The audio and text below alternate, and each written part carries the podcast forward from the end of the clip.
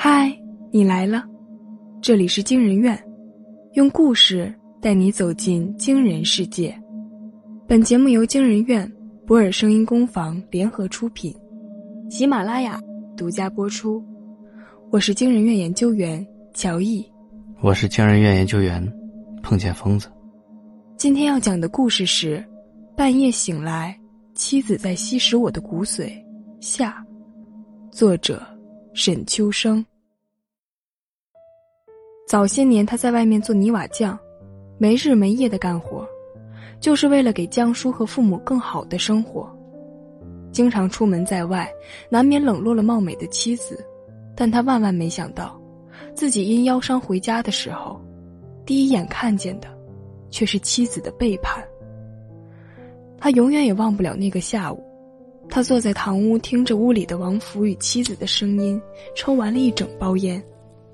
他没有推门，更没有去质问自己的兄弟和妻子。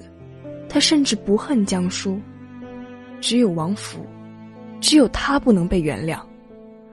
从小到大，王福就比所有人都活得自如。他聪明、英俊，也很会讨长辈的欢心，没有人能比得过他。他唯一的缺点就是好色。王贵就是王福的影子，在对方的笼罩下艰难成长。他唯一赢过王福的，只有江叔。他的妻子比王福的妻子更漂亮、聪慧，也是王福曾经爱慕却无法得到的女人。压抑在心底的黑暗第一次吞噬了王贵。他藏好行李，装作从没回来过。他要杀了王福。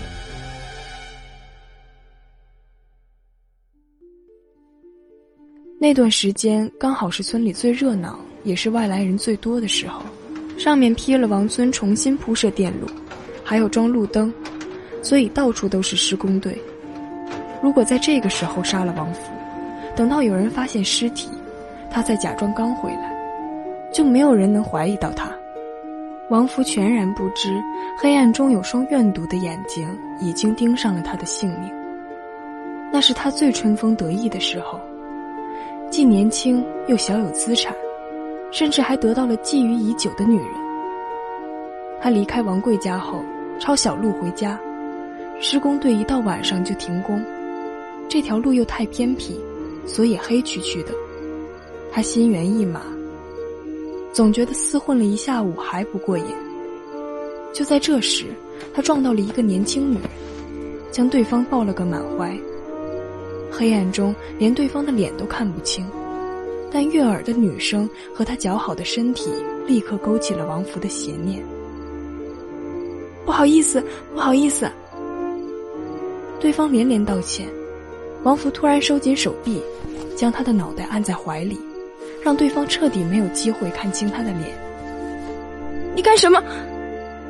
王福没有搭话，将他扑倒在地。对方也察觉到了他不怀好意，开始奋力挣扎，大喊救命。然而很快他就没了声音。王福随手捡起石头，把他打昏了。接下来的一切是如此的不堪入目，罪大恶极，而王贵目睹一切。选择了沉默，他甚至放下了手中的工具，心底升起一种隐秘的得意。他有了王福的把柄，王福再也不能欺辱他了。草丛里的声音停了，王福心满意足的起身，趁着夜色逃离现场。这一场临时起意的犯罪，让冷静下来的王福心慌意乱，却让躲在暗中的王贵蠢蠢欲动。他走进那个依旧昏迷的女人，借着月色大胆的辨认对方。然而，当他看清对方的时候，一种复杂的慌乱淹没了他。他是英子，一个仅仅十五岁、曾经笑着喊他贵叔的孩子。英子突然发出痛苦的呻吟，似乎要醒过来了。慌乱中，他拿起手里的工具。再次砸向英子的头，温热的血和没了声息的英子，反而让王贵冷静下来。他用树枝将英子的衣服剥得更乱，藏起了他拿过的那块石头，同样趁着夜色逃走了，却没有看见折而复返的王福。当天晚上下了场暴雨，王贵假装刚到家，一边拖着行李，一边大骂天气不好。妻子体贴的给他拿出换洗衣服，两个人谁也不提今天发生了什么事。晚上十点多，英子还没有回家，他的父亲，也就是王贵的堂亲王军，焦急的穿梭在雨幕里，寻找着他的女儿。凌晨时分。王军和几个村民在一条偏僻的小路找到了英子，愤怒的父亲抱着英子痛苦出声，明眼人都能看出发生了什么。王军连忙将英子送到医院，她没有死，但她发起了高烧，过了两天才恢复意识。遭受屈辱的英子没有一蹶不振，她选择了报警，可大雨破坏了所有线索，破案遥遥无期。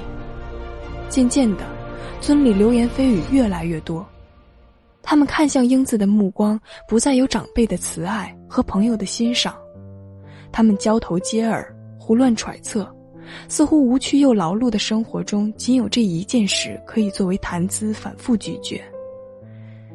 英子没有倒在病床上，却倒在了村民的言语中，她明亮的眼睛失去了色彩，挺直的背脊逐渐弯曲。好像一朵被剪下的花，迅速的在狭小黑暗的屋子内腐败。王贵在冰凉的地面坐了许久，最后起身将照片贴身放好。他决定晚上去找英子。今天妻子回来的很晚，一进门，王贵就发现她去做了头发，深绿色的大波浪蓬松的垂在肩头。脸上挂着明媚的笑容，手里还提着几个购物袋。新做的头发好看吗？王贵有些诧异的点头，也许是他的错觉，妻子比早上出门前看起来更加有活力，甚至眼角的细纹也少了一些。一瞬间，他脑海中妻子哭泣的画面逐渐模糊了。妻子在热汤，鲜美的味道飘了过来。王贵下意识的皱眉。今晚你早点睡，不用等我。妻子沉下脸质问：“你要去哪儿？”他盯着王贵的眼神冰冷异常，这一刻他仿佛不是江叔，甚至不像个正常的有温度的人。村口的老瞎子家接了个活儿，我去帮忙打下手。王贵用尽全身力气，才挤出这样一句谎话。妻子突然笑了，那股突如其来的阴冷立刻消失不见。早说呀，我以为你要去见哪个不知检点的女人呢。少冤枉我。妻子喝了一口热汤，舒服的眯起眼。敬老院的英子，男人嘴里的肥肉，真当我不知道？他竟然知道英子。王贵不敢接话，生怕妻子还要说出什么惊世骇俗的东西，含糊了几句就赶忙走了。王贵低着头往前走，就在他即将到达敬老院的时候，一声尖叫划破了夜色：“快来人呐，救人！”村子里的人都住得近，很快冲过来一帮人，他们一股脑的向敬老院跑去，让王贵也无端的变得慌乱。敬老院紧挨着后山。附近有一个很深的池塘，没通自来水的时候，大家都在这里解决用水。现在早就荒废了，长满了浓厚的青苔，水也变得恶臭。王贵被人挤到前面去，差点扑倒在尸体上。这不是王金吗？有谁能联系上他亲戚的？王贵扭头去看敬老院，紧闭的门窗里连一盏灯都没有，里面住的人除了护工。就全是一些上了年纪的聋子、瞎子，还有疯子。报警吧，这也太吓人了！你看这像是自己掉进去淹死的吗？脊椎都断了，这池子里有什么能给人摔成这样？王贵低头看向王金，尸体不知道被谁翻了过来，白胖的背部有一个血淋淋的圆洞，伤口处被泡得发白。看热闹的人七嘴八舌的离开，只留下村长和几个帮手等候警察。王贵摸着心口，那边的口袋放着英子的照片，现在绝不是去找她的好时机。他准备回家，却在转身的时候看见了树影下的女人。他似笑非笑，一头长发微卷，似乎在看王贵。是妻子吗？王贵心中慌乱，出门前的那种压迫感再次出现。他定了定神，决定去找村口的老瞎子。村口的老瞎子并不是王村人，他不是全瞎，两只眼还能看见一点光。五年前带着一个孩子在王村住下，有一手木匠绝活，平时给人打家具，有时候也打棺材。王贵情急之下对妻子撒谎。现在也只能去圆谎。门口老旧的黄色灯泡还在尽己所能的发亮，老瞎子坐在堂屋抱木头。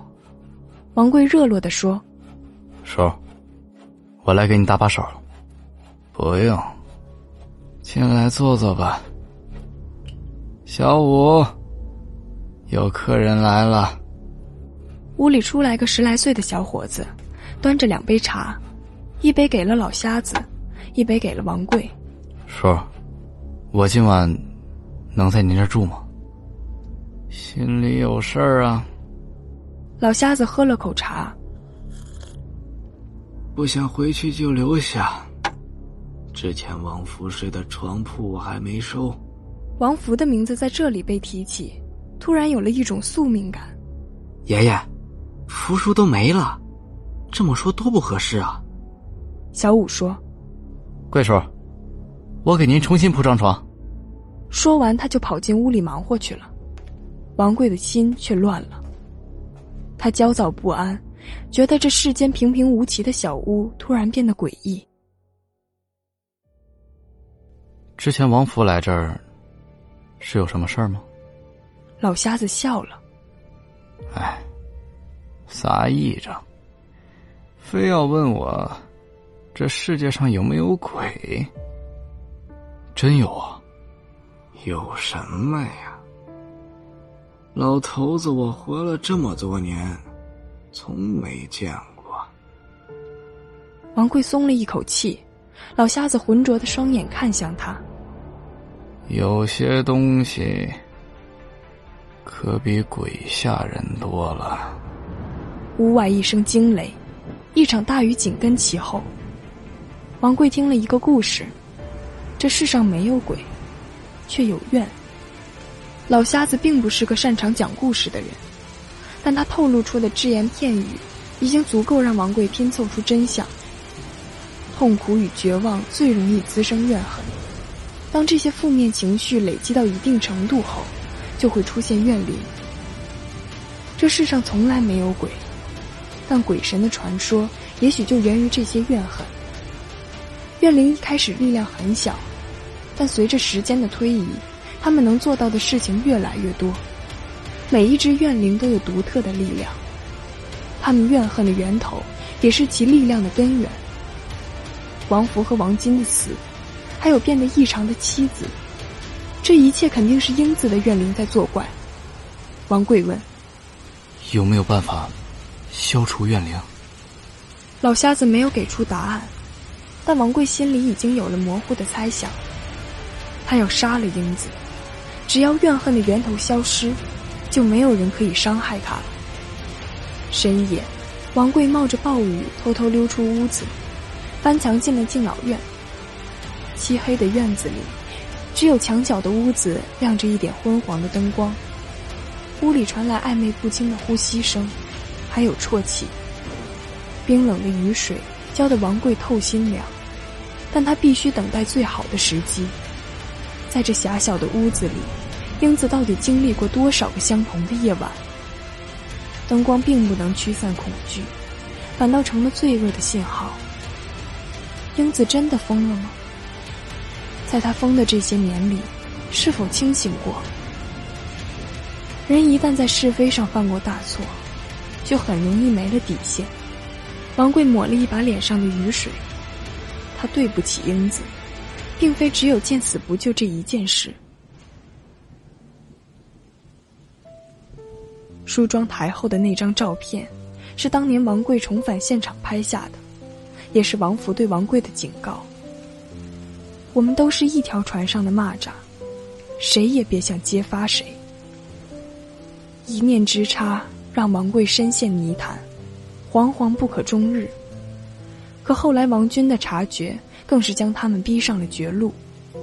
于是，他们杀了王军，将一个爱女深切的父亲推下了池塘，让一个饱受苦难的少女彻底失去了依靠。一步错，步步错，但现在他不能回头。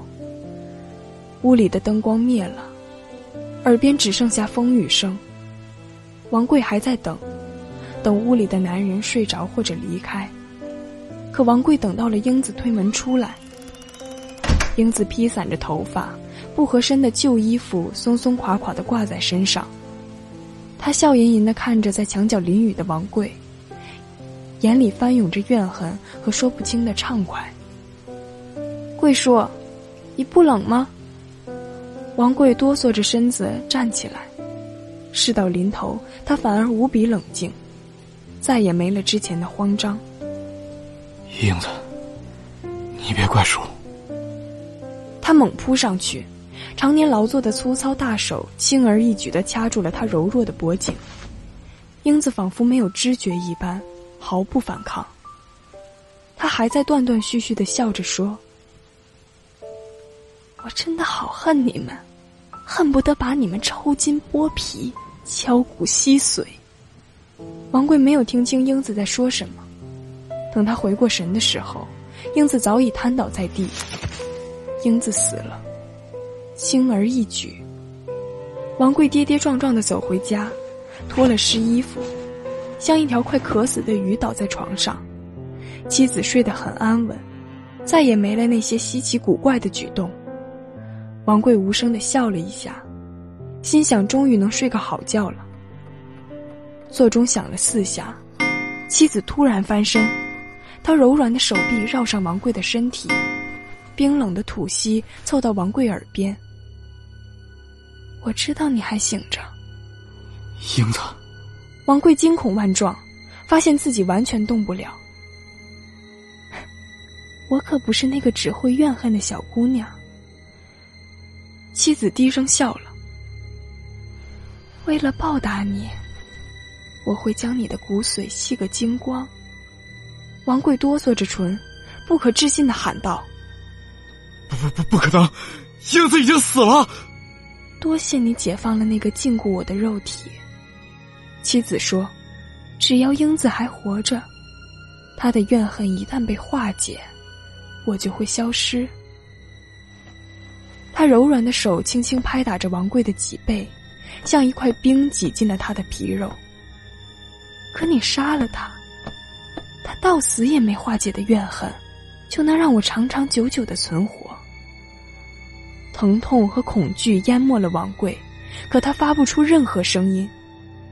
别怕，妻子的唇吻上他的脊背，满足的轻轻啜吸起来。他们都会来陪你的。雨还在下，清早雨停了，敬老院和王贵家挤满了村民，穿着白大褂的医护人员绑了江叔，将他强行押走了。他一身干涸的血迹，不抵抗也不叫喊，一双眼像野兽般盯着来看热闹的人。他的模样看起来极美，可口中不停的喃喃自语让人心底发寒。你们一个都逃不掉，英子不会原谅你们的。村民们像木头一样不敢乱动，可即便是恐惧，也不能阻挡他们的窃窃私语。十年前如此，十年后亦然。这是疯了吧？好在抓住他了。可怜了英子。老瞎子在打棺材，小五从外头跑进来。爷爷，村里又出事了。我听说了。他一如既往的寡言。他们都说江婶疯了，还到处嚷嚷自己是英子的怨灵。话还没说完，老瞎子就开口打断了他：“小孩子少凑这种热闹。小五住了嘴，但心里还是好奇。爷爷，江婶真的疯了吗？这世界上到底有没有怨灵？上次江婶来，你也给她说了这个故事。最后一颗钉子钉进木头，老瞎子收了东西站起来。